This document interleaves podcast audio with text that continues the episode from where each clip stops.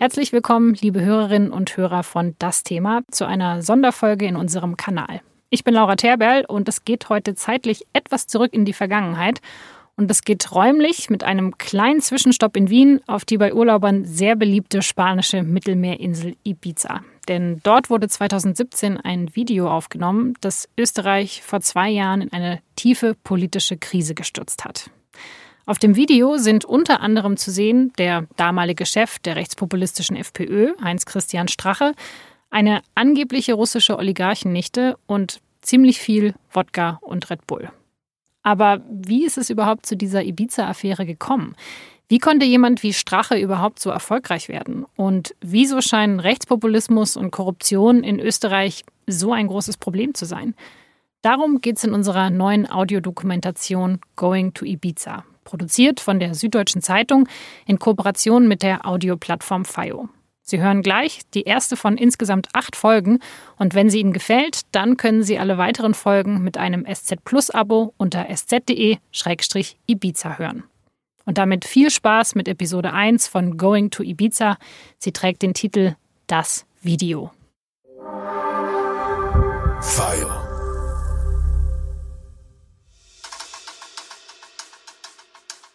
Leila, wie war das eigentlich, als du zum ersten Mal vom Ibiza-Video erfahren hast? Das war einige Wochen, bevor wir es letztlich veröffentlicht haben. Das war ziemlich ungewöhnlich. Ich bin dann in ein abgesperrtes Büro in der SZ gekommen und dann habe ich die Kopfhörer aufgesetzt und da war dann zuerst einmal viel Rauschen.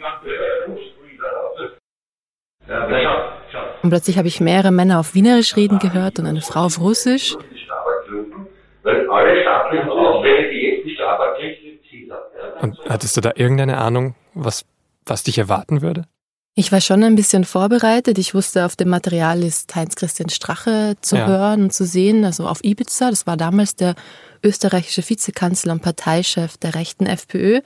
Und darauf hört man, wie Strache einer vermeintlichen Oligarchennichte aus Russland dubiose Deals anbietet. Zack, zack, zack. Diese drei, vier, drei, vier Leute, die müssen ja, gepusht werden. Diese drei, vier Leute, die müssen abserviert werden. Und der Grüner, der ist gut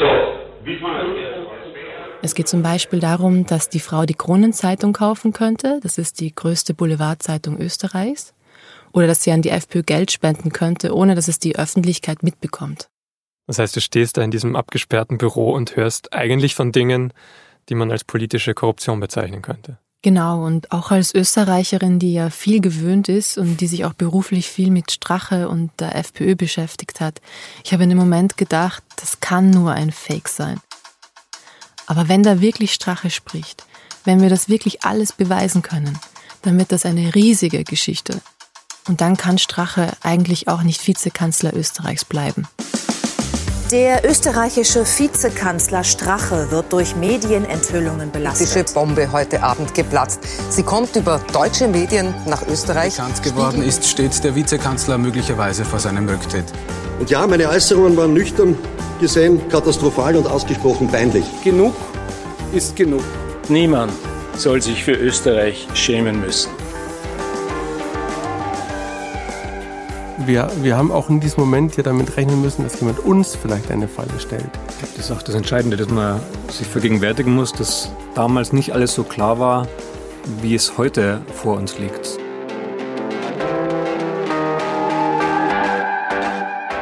Für uns war also von Anfang an die wichtigste Frage, wenn du als Journalistin so ein Video in die Hände bekommst, wie kannst du sicher sein, dass das echt ist?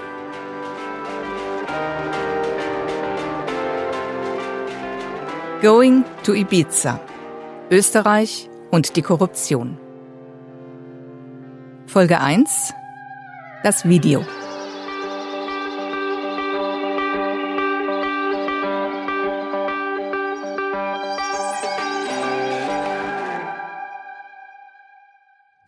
Ich bin Vincent Vitus Leitgeb, Podcast-Redakteur bei der Süddeutschen Zeitung und mit mir hat diese Serie recherchiert Leila Al-Sirori, SZ-Politikredakteurin, Sie war auch Teil des Fünfer-Teams, das für die SZ das Ibiza-Video veröffentlicht hat.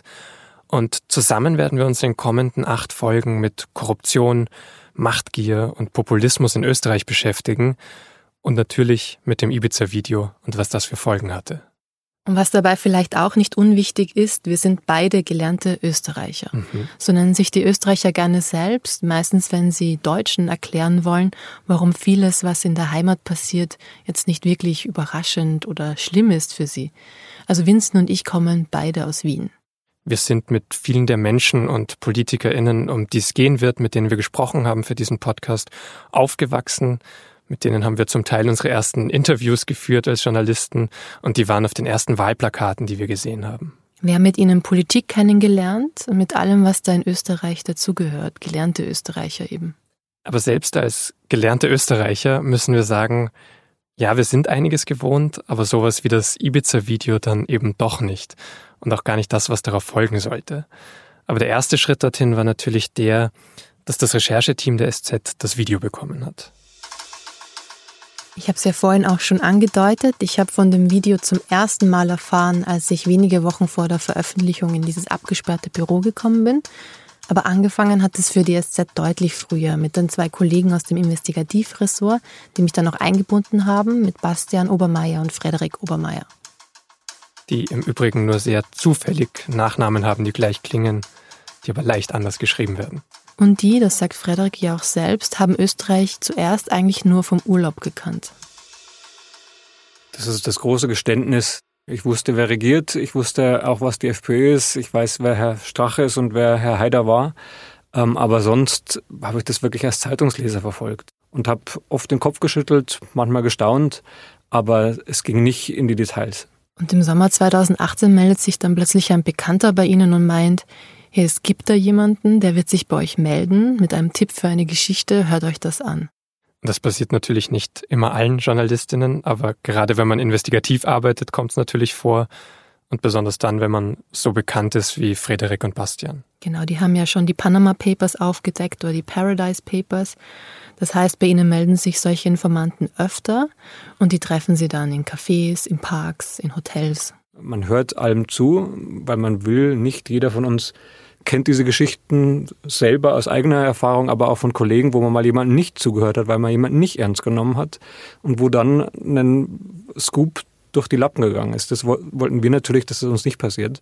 Und das war im Fall von Ibiza natürlich auch so. Sie bekommen den Hinweis, dass sich bald jemand meldet und es gibt auch ein Telefonat mit diesem Informanten, aber das war alles noch eher verworren. Die Quelle sagt viele Details einfach nicht, aber es reicht aus, damit sie neugierig sind, sagt Bastian. Also es hieß, dass es ein Video gibt und es hieß, dass dort Spitzenpolitiker eines europäischen Staates darauf zu sehen sind. Und nachdem dieser Vorgang uns mit Wiener Dialekt vorgetragen wurde, hatten wir schon eine leise Richtung, wohin es gehen könnte. Also es klang schon mal spannend. Da würdest du auch dranbleiben, oder? Ja, absolut. Und ehrlich gesagt nicht nur, wenn es im Wiener Dialekt vorgetragen wird. Also wenn da jemand anruft und sagt, hey, da ist ein Skandal, der kann eine Regierung sprengen, weil da was richtig falsch läuft. Ich glaube, da wird jeder zuhören. Aber das heißt natürlich, es soll ein Treffen mit diesem Informanten geben. Wie läuft das denn ab? Achtung, es klingt jetzt ein wenig nach Spionagefilm. Also es geht um eine Regierung eines Nachbarstaates. Das heißt natürlich höchste Geheimhaltung. Denn wer in der Regierung sitzt, der hat ja vielleicht auch Interesse daran, so eine Recherche zu verhindern. Und vielleicht auch Möglichkeiten, das zu verhindern. Genau, und deshalb ist die Quelle für das Ibiza-Video sehr zurückhaltend. Es soll dieses Treffen zwar geben, aber es steht fast nichts fest. Lange Zeit heißt es nur Treffpunkt in einem Hotel irgendwo in Deutschland. Nach und nach kommen dann die ersten Infos zum Ort, zum Hotel und so weiter. Alles so Stück für Stück. Genau, und selbst für hartgesottene Investigativreporter ist es ziemlich ungewöhnlich. Laut Bastian auf einer Skala von 1 bis 10 eine 12. Also so ist es schon extrem selten. Also wir hatten schon auch seltsame Sachen. Das sind dann meistens Wichtigtour oder es ist wirklich eine richtig gute Geschichte. Das weiß man nur leider vorher, nicht dummerweise.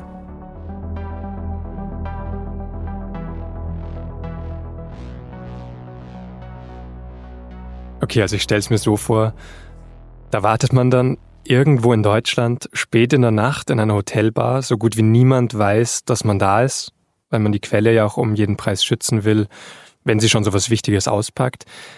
Ist das nicht auch riskant, wenn man sich auf solche Situationen einlässt? Ja klar, es geht ja dann vor allem auch noch in ein Hotelzimmer rein. Das heißt, okay, jetzt bitte die Handys abgeben.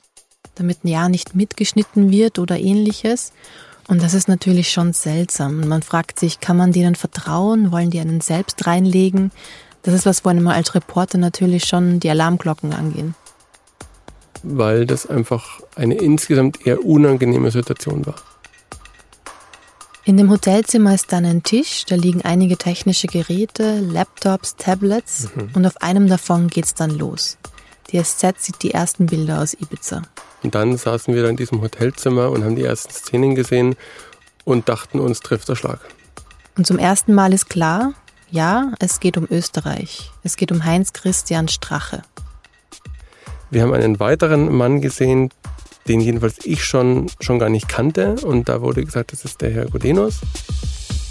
Äh, Johann Gudenus, das ist einer der engsten Vertrauten von Strache, mhm. auch FPÖler. Er war unter anderem Vizebürgermeister von Wien und sein Vater war ein bekannter Holocaustleugner. Und wir haben dieses ganze Setting in dem Wohnzimmer auf Ibiza gesehen. Diese Frau, die sich als Oligarchin nicht ausgegeben hatte, ihr Begleiter und die Frau von Herrn Gudenus. Und ähm, dann haben wir mehrere Szenen gesehen und der Rest wurde uns dann dort gesagt, was die gerade gesagt haben.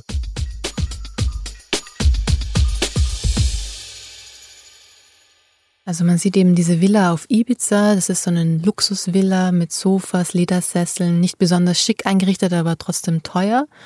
Und man sieht auf diesem Video mehrere Perspektiven, also mehrere versteckte Kameras wurden da offenbar installiert.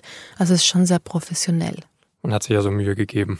Genau, und wie ich das zum ersten Mal gehört hatte, habe ich mir das anders vorgestellt. Also ich dachte, die sind da jetzt mit Aktenkoffer und in, in Anzügen, aber in Wirklichkeit sitzen die da äh, im T-Shirt und recht leger vor ihnen eine Menge Wodka und Red Bull-Dosen.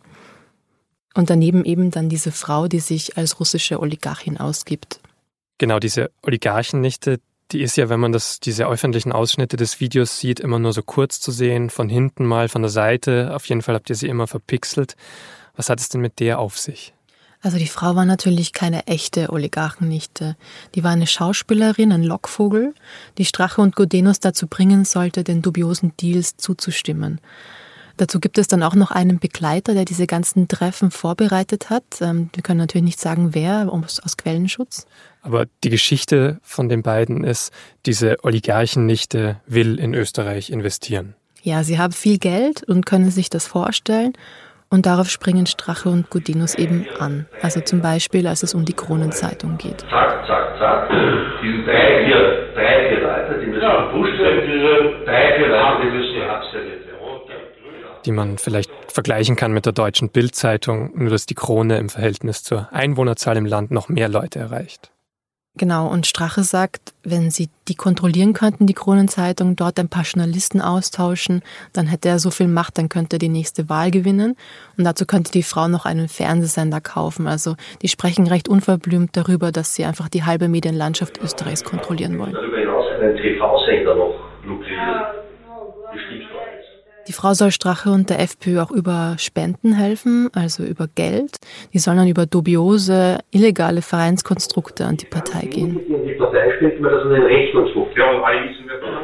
Aber diese Geschichte, diese Oligarchennichte, will ja im Gegenzug auch irgendwas haben. Die will ja auch Geld verdienen. Genau. Strache sagt, wenn sie eine Firma gründet, die zum Beispiel Straßen baut, dann kann sie alle staatlichen Aufträge bekommen, die zu dem Zeitpunkt gerade eine andere Firma bekommt, nämlich die Strabag dann sage ich, jeder soll sich nämlich eine Firma wie die Strabag gründen, weil alle staatlichen Aufträge, die jetzt die Strabag kriegt, sind Ziele. Nicht der ja, du, ich wirklich nicht Und nur damit die ähm, Chronologie klar ist, als wir das Video anschauen und auswerten, ist Strache gerade Vizekanzler. Das ist im Frühjahr 2019. Aber aufgenommen wurde das Video zwei Jahre vorher, 2017 im Sommer. Das ist also mitten in der Wahlkampfzeit damals. Also Strache und die FPÖ sind voll im Wahlkampf. Genau, das ist ein Wahlkampf, in dem die FPÖ am Ende 26 Prozent der Stimmen erreicht. Anschließend kommt sie in die Regierung. Das weiß Strache zu dem mhm. Zeitpunkt 2017 auf Ibiza natürlich noch nicht. Deshalb versuchte er auch nochmal alles für dieses Wahlkampffinale rauszuholen. Es ist also nicht nur ein Video über Korruption, es ist auch ein Video über Machtgier. Aber das sind natürlich alles Dinge, die von heute aus gesehen viel klarer sind als im Sommer 2018 in diesem Hotelzimmer bei dem ersten Treffen mit der Quelle. Es muss ja auch schwer gewesen sein. Also gerade wenn man jetzt nicht aus Österreich kommt, die Personen nicht kennt, den Dialekt nicht kennt, dann ist das Video ja auch einfach ziemlich schwer zu verstehen. Ja, und dazu kommt, der Ton im Video ist wirklich extrem schlecht. Die Kopfhörer beim ersten Treffen waren nicht wirklich gut und die Quelle hatte ja auch nur Ausschnitte aus dem Video vorgespielt. Darüber hinaus einen TV-Sender noch.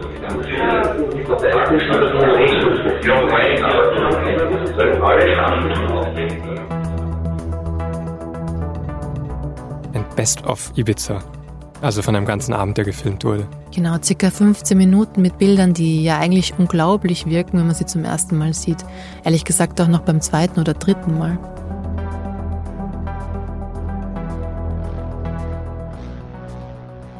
Wir, wir haben auch in diesem Moment ja damit rechnen müssen, dass jemand uns vielleicht eine Falle stellt. Dass dieses ganze Setup nicht nur seltsam war, ähm, ähm, weil es ein Wichtigtour ist oder weil es eben wichtig ist, sondern weil uns jemand reinlegen wollte damit. Und dass wir in diesem Moment gefilmt würden, ähm, nachdem wir offensichtlich schon andere heimlich gefilmt worden waren. Und Frederik dachte auch sogar, dass das Schauspieler sind. Damals wussten wir nicht hundertprozentig, dass es Herr Strache ist und Herr Gudenos. Wir wussten nicht, ob es womöglich sehr, sehr gut geschminkte Doppelgänger sind. Wir wussten auch nicht, ob das nicht womöglich sogar die beiden echt sind, aber sie ein großes Schauspiel aufführen, um eine Falle für Journalisten zu stellen. Wir wussten auch nicht, ob dieses Video womöglich manipulativ zusammengeschnitten worden ist. Und deswegen machen Bastian und Frederik in dieser ersten Phase der Recherche auch keine Luftsprünge oder so. Sie staunen, sie sind aber noch verhalten. Und es ist natürlich immer dieser Hintergedanke da, ja. wenn das alles stimmt, dann ist es eine Wahnsinnsgeschichte, aber eben nur wenn.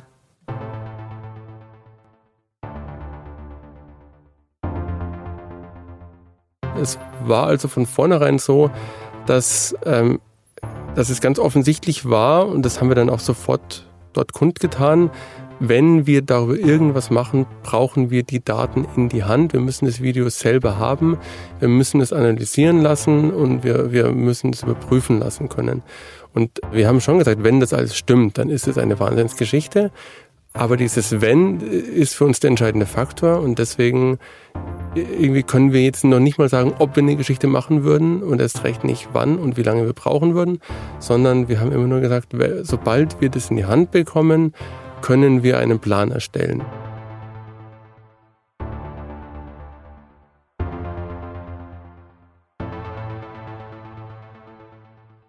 Es gibt also im Sommer 2018 dieses erste ominöse Treffen in diesem Hotelzimmer mit einem Best of Ibiza und jeder Menge Skepsis. Aber können Bastian und Frederik danach das Material wenigstens schnell überprüfen oder wie geht's dann weiter? Dann schnell ging dann mal nichts. Es war eine monatelange Hängepartie. Die beiden warten auf Rückmeldung, sie fragen immer wieder nach, sie chatten mit der Quelle, sie sagen immer, was ihnen wichtig ist, jetzt auch journalistisch wichtig ist.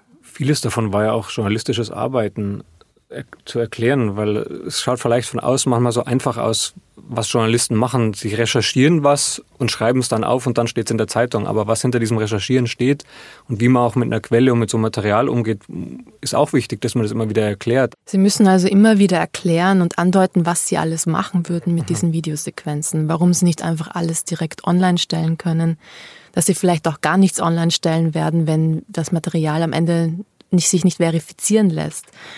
Und, ähm, aber zu dem Zeitpunkt können Sie schon einige bestimmte Details natürlich anrecherchieren und überprüfen. Sind, sind unsere Informanten vertrauenswürdig zum Beispiel? Stimmen die Sachen, die sie uns gesagt haben? War Herr Strache wirklich um die Zeit in Ibiza beispielsweise? Hat er wirklich geraucht damals? Ähm, stimmt es, was die uns über diese Villa erzählt haben? Und haben quasi versucht, alles, was man im Vorhinein schon überprüfen kann, so langsam Stück für Stück abzuprüfen, um zu sehen, werden wir hier angelogen. Dann gibt es noch ein neues Treffen, bei dem Sie mehrere Stunden des Videos am Stück sehen können. Da sehen Sie, wie dieser Abend auf Ibiza überhaupt begonnen hat, wie die Gruppe draußen Sushi isst, wie sie mhm. zu trinken beginnen und wie sie anfangen, erste fragwürdige Dinge zu besprechen wie sie dann reingehen, weil sie ungestört weitersprechen wollen, weil sie nicht wollen, dass da draußen jemand zuhört. Ähm, und wie es dann da drin immer weitergeht bis weit nach Mitternacht, wo es immer wieder um die Krone geht, wo es um Staatsaufträge geht, die jemandem entzogen werden sollen, damit sie dieser Dame zugeschlagen werden können. Sie sehen also, dass das, was Sie in diesem Best-of, in diesen 15 Minuten gesehen haben, nicht irgendwie nur ein schlechter Zusammenschnitt war, dass das manipuliert war oder so, sondern dass das nicht komplett aus dem Zusammenhang geschnitten war, dass das authentisch war. Je mehr wir gesehen haben, desto klarer wurde eigentlich, um was es da ging. Dass das ein ganz, ganz langer ähm, Tanz war an diesem Abend, wo die umeinander rumgetanzt sind, wo Herr Strache lange Zeit ähm, versucht hat, ich glaube, er wusste ganz genau, um was es da geht an diesem Abend, aber er hat versucht, sich immer wieder zu retten, indem er sagt, naja, das muss doch alles rechtskonform ablaufen. Und dann ist er aber im, schon ein, zwei Sätze später, hat er dann wieder von sich aus Dinge vorgeschlagen, wo man ganz klar in meinen Augen sagen würde, nein, die sind nicht rechtskonform. Und es hilft nichts, wenn man einfach davor sagt, oh, das muss aber alles rechtskonform sein. Ich kann auch keine, ich plane eine Bank auszurauben und dann sagen, naja, das funktioniert schon, ist, ist nicht illegal, wenn ich einfach sage, das muss rechtskonform sein, das ist rechtskonform. Bis dahin sind jetzt aber natürlich schon einige Monate und Wochen vergangen. Ist das dann auch der Zeitpunkt, wo Sie sagen, ja, jetzt, jetzt brauchen wir dringend Österreich-Expertise bei diesem Projekt? Vielleicht sogar etwas später. Also Sie haben mich irgendwann im April 2019 angesprochen, ob ich Zeit hätte. Also dann doch einige Monate nach dem allerersten Treffen. Genau, das hat sich nämlich echt gezogen, bis die Quelle wirklich zusammenarbeiten wollte. Und dann haben sie mir gesagt, es würde um Strache gehen. Den kannte ich ja schon gut, denn ich habe im Jahr zuvor schon eine größere Recherche gemacht über Strache gemeinsam mit Oliver Dasgupta, meinem Kollegen im Politikressort. Der wird dann ebenso ins Team geholt, ebenso wie unser Österreich-Korrespondent Peter Münch. Und dann finden wir auch heraus, dass auch der Spiegel an der Geschichte arbeitet. Genau, das wissen wir auch heute. Der Spiegel war dann auch an der Recherche dran und beteiligt. Ja, und da waren wir auch kurz unsicher, ob wir uns jetzt einen Wettlauf liefern sollen, wer da schneller rauskommt mit der Recherche. Mhm. Und aber was davor noch nie passiert ist, hat dann plötzlich geklappt. Wir haben uns relativ schnell ausgetauscht und beschlossen, bei so einem großen Ding arbeiten wir lieber gründlich zusammen, als es überall Fehler zu machen. Das heißt, der Spiegel ist ab da auch wirklich überall an Bord und überall mit dabei. Genau. Also auch wenn ihr das Material dann bekommen habt oder wenn ihr mehr und mehr vom Material bekommen habt? Das ist immer abgesprochen. Auch eine dieser Übergaben hat übrigens wieder voll ins Bild des Spionagefilms gepasst. Da hieß es dann wieder sehr ominös, hier sind Koordinaten, fahrt dorthin, dort bekommt ihr weitere Anleitungen. Wir standen dann da in diesem, an diesem Ort, den wir hingelotst äh, worden waren, mit irgendwie teilweise SMS, äh, äh, wo, es hieß, äh, sehe, dass ihr da seid, fahrt weiter und so. Also das, wir hatten so den Eindruck, man beobachtet uns ähm, dort. Ähm, es war unklar, wie viele Leute da irgendwo postiert sind. Ähm, das war wirklich wie in einem schlechten Film. Und zu diesem Zeitpunkt war es ja immer noch nicht so, als ob wir der Quelle zu 100 Prozent vertraut hätten. Bis zum letzten Moment war das einfach ein komisches Gefühl. Und dann war die Übergabe aber relativ banal. Da gab es dann den Stick in der Hand, viele Grüße und wir sind wieder unseres Wegs gezogen, ehrlich gesagt. Und dann fing ja die eigentliche Arbeit an. Dann haben die langen Recherchetage angefangen, gemeinsam in unserem Zimmerchen in der SZ-Redaktion. Der Raum war abgesperrt, keiner durfte rein, wir durften niemanden von der Recherche erzählen.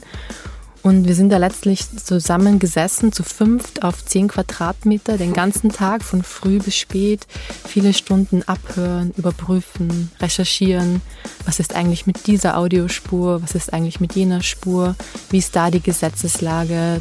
Wie ist da die Faktenlage? Sagen Sie das wirklich so? Zurückspulen, nochmal anhören. 14 Tage lang. Wir mussten schließlich jeden Satz verstehen. Wir mussten jeden Fakt überprüfen. Ich habe dann die Skripte der Kollegen anschließend nochmal alle durchgearbeitet, weil sie vieles auch wegen des Dialekts nicht verstanden haben, weil sie die Gesetze vielleicht nicht ganz so gekannt haben oder auch die Personen und die Orte, mit denen Strache in dem Video um sich wirft.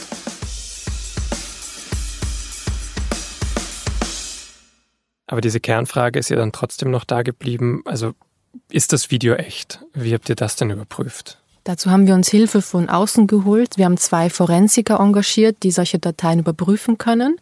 Ein Mann, den mhm. wir gefragt haben, der arbeitet zum Beispiel seit Jahren freiberuflich für Versicherungen, die Polizei oder Staatsanwaltschaften. Der hat dann die USB-Sticks bekommen und auf Details geachtet, so auf Details, auf die wir niemals gekommen wären. Zum Beispiel?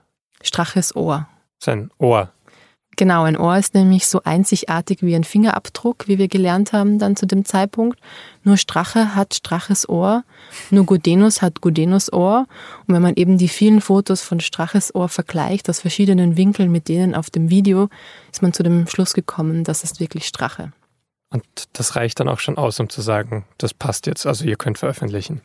Unter anderem dadurch. Es wurde natürlich auch überprüft, ob die Videospuren alle authentisch und echt sind, also ob es da Schnitte gab, ob die Stimmen passen und so weiter. Mhm. Und am Ende haben die Forensiker eben erklärt, dass es sich zu 99,9%iger Wahrscheinlichkeit um Strache auf dem Video handelt und dass es auch sonst keine Manipulationen gegeben hat. Und besser als 99,9 Prozent geht nicht. Genau.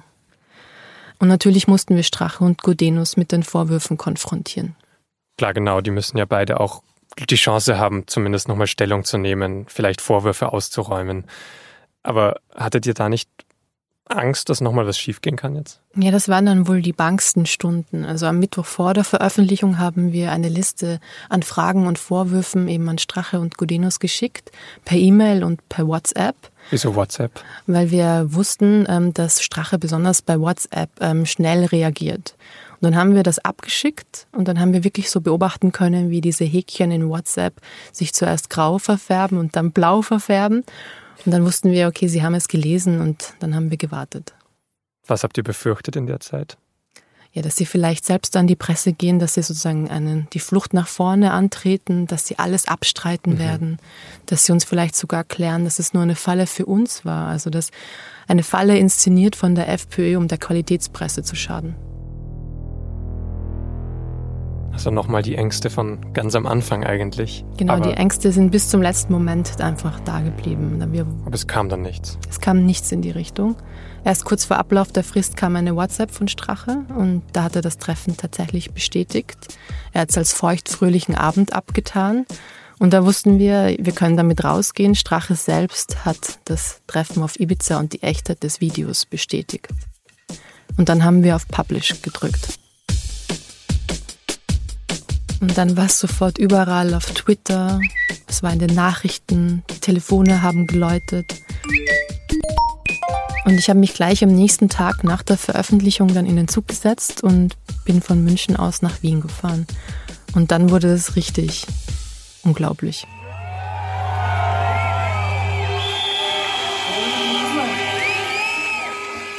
Ich bin dann zum Ballhausplatz in Wien gekommen vor das Kanzleramt. Dort waren schon Trauben an Demonstranten, die Neuwahlen gefordert haben, die den Rücktritt Straches gefordert haben. Dann ein Haufen an Journalisten, die alle auf einen zurennen und einen Fragen stellen, auch zu den Hintergründen des Videos und einfach Massen an Menschen. Die ja da doch richtig gefeiert haben. Also ich kenne es nur von, vom Fernsehen. Ich saß den ganzen Tag in meiner Küche und habe zugeschaut. Aber es war gefühlt ganz Österreich da. Es haben alle gefeiert und es war auch die ganze Opposition vertreten dort. Genau, auch die Aufnahmen hier im Hintergrund sind von einer Abgeordneten aus dem Parlament, äh, von Sozialdemokraten, von Julia Herr. Die hat da geredet, aber eben auch andere Politiker und Aktivisten. Aber viel wichtiger war, was drinnen passiert ist in den Büros der Regierung zu dem Zeitpunkt bei den Krisensitzungen. Meine sehr geehrten Damen und Herren, und dann war zum Mittag die erste Pressekonferenz im Ministerium von Heinz-Christian Strache. Das Gerücht lag schon länger in der Luft, dass über das Ausland wahlbeeinflussendes Dirty Campaigning oder geheimdienstlich gesteuerte Aktionen zu befürchten sind.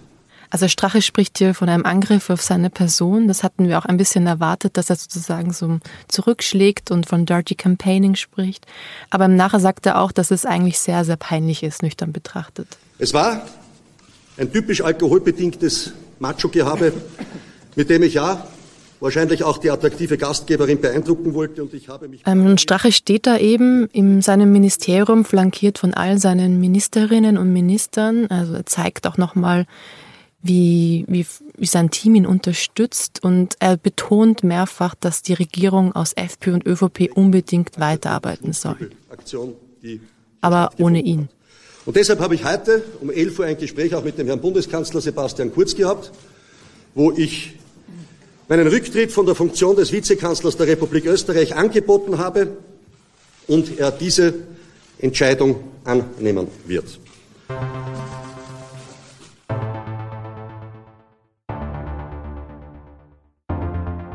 Also Strache ist tatsächlich zurückgetreten, nicht einmal 24 Stunden nach unserer Recherche. Und dann ging es natürlich darum, okay, was wird noch passieren? Wird es auch noch Neuwahlen geben? Und wir haben dann alle gewartet, was der Bundeskanzler sagen wird. Also der Haufen Journalisten, der Haufen Demonstranten da vor diesem Bundeskanzleramt. Und Bundeskanzler Sebastian Kurz, also Chef der konservativen ÖVP, der hatte eben auch eine Presseerklärung angekündigt. Und darauf haben wir dann eben stundenlang gewartet, vom frühen Nachmittag bis, bis zum Abend. Und in der Zeit hat sich auch eben alles noch mehr zugespitzt. Also alle wurden aufgeregt. Es sind immer mehr Demonstrierende vor das Kanzleramt gekommen. Immer mehr PolitikerInnen anderer Parteien haben auch Neuwahlen gefordert. Also es wurde ja alles immer aufgeregter. Genau, es wurde live berichtet den ganzen Tag von diesem Platz. Überall die Kameras. Alle waren wahnsinnig gespannt, was eben noch passieren wird. Wir eben auch standen dazwischen drin, haben einfach nicht glauben können, was jetzt auch diese Recherche schon jetzt ausgelöst hat.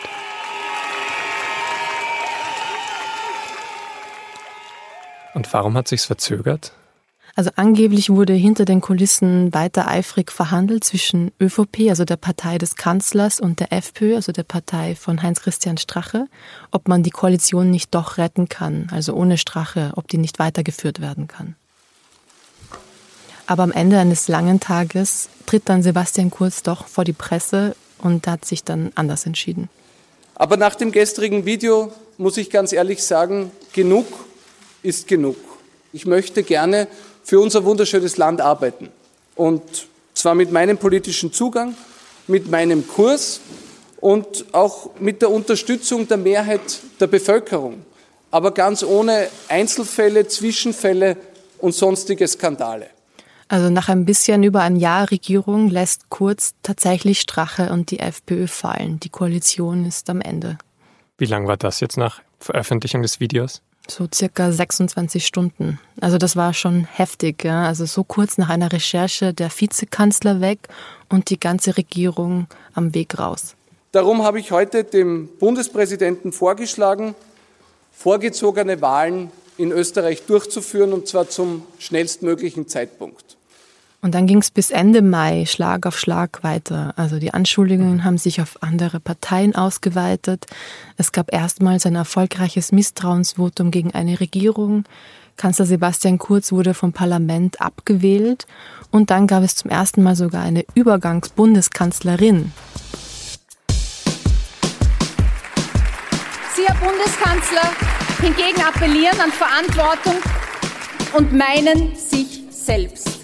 Sie stellen das Ich vor das Wir. Ein Bundeskanzler der Republik Österreich, dessen Unterschrift sich binnen zwei Jahren zweimal als völlig wertlos erweist, der ist vertrauensunwürdig. Zu einer Kultur der Transparenz, zu einer Kultur der Sauberkeit, zu einer Kultur, die Kontrolle sucht und nicht äh, umgeht. Das ist unser Auftrag für die nächsten Monate im Übrigen in Richtung aller Parteien. Herr Bundespräsident hat mich ersucht zu überlegen, ob ich mir vorstellen kann, für die nächsten Monate das Amt der Bundeskanzlerin der Republik Österreich zu übernehmen. Also, dass wir das alles mit einer Recherche so schnell auslösen können, das hatte ich echt nicht gedacht. Das lässt sich ja auch nicht berechnen als Journalist. Das ja. liegt ja nicht in unserer Hand. Also, wir recherchieren etwas, wir verifizieren, wir veröffentlichen und dann hat die Gesellschaft ähm, die Möglichkeit, sich darüber eine Meinung zu bilden. Aber gerade in dem Fall, bei Österreich, bei meiner Heimat, war ich noch ein bisschen unsicherer.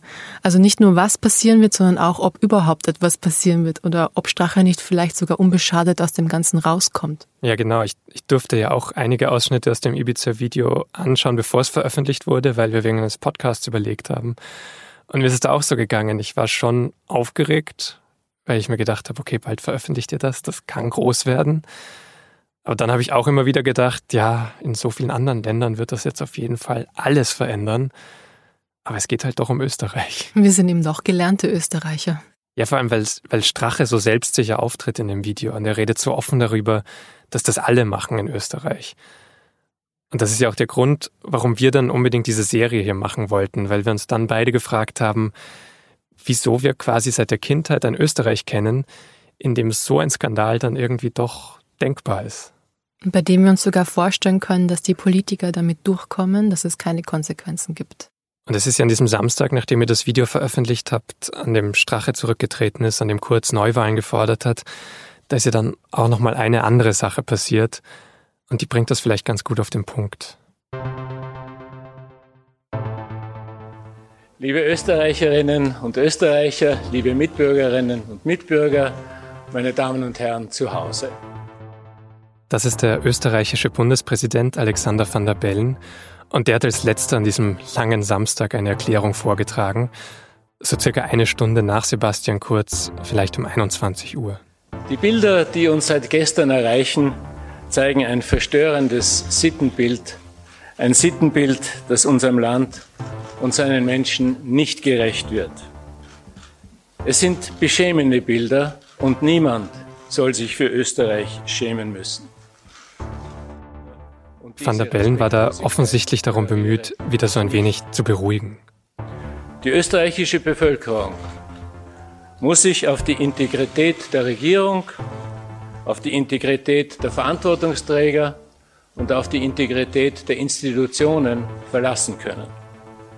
Wir alle müssen unseren Institutionen vertrauen können. Das ist das Fundament unserer Demokratie. Und schon ganz am Anfang dieser Ansprache sagt er dann diesen einen Satz, über den so viele Menschen in Österreich immer noch reden.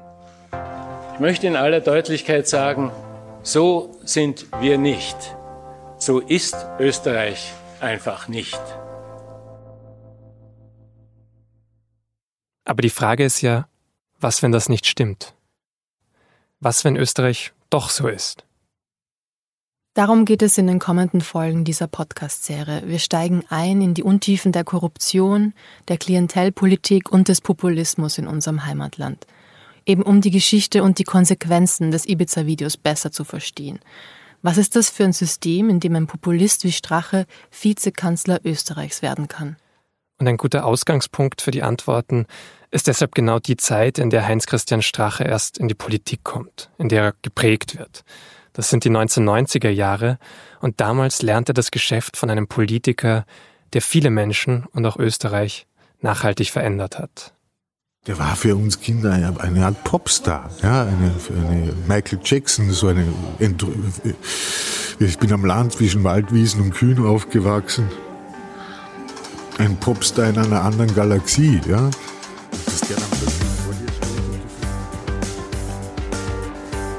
Going to Ibiza ist ein Fire Original, produziert von der Süddeutschen Zeitung. Redaktion und Moderation Leila Alzerori und Vincent Vitus Leitgeb. Produktion Julia Ongert und Carlo Sarski. Mitarbeit Moritz Eder. Regie Laura Terberl und Carlo Sarski. Redaktion Fayo Isabel Lübert-Rhein und Tristan Lehmann. Gesamtleitung Fayo Benjamin Riesom, Luca Hirschfeld und Tristan Lehmann. Zitierte Nachrichtentöne in dieser Folge wurden auf ORF 2 und 3 sowie der ARD gesendet. Die zitierten Pressekonferenzen wurden auf den Facebook-Seiten von HC Strache, von Alexander van der Bellen und dem österreichischen Bundeskanzleramt veröffentlicht. Weiteres Audiomaterial kam aus dem Archiv des österreichischen Nationalrats. Vielen Dank für die Mithilfe bei der Bereitstellung an die österreichische Mediathek. Heinz-Christian Strache hat auf eine Interviewanfrage für diese Podcast-Serie nicht reagiert. Das war die erste von insgesamt acht Folgen von Going to Ibiza, eine Audiodokumentation über Österreich, den Rechtspopulismus und die Korruption. Sie können direkt jetzt die zweite Folge mit SZ Plus oder einem SZ Probe-Abo hören, und zwar auf sz.de-ibiza. Auf der Seite erscheinen ab jetzt auch jeden Donnerstag die neuen Folgen. Vielen Dank fürs Zuhören und die nächste reguläre Folge von Das Thema, die erscheint am 3. Februar, wie immer um 17 Uhr.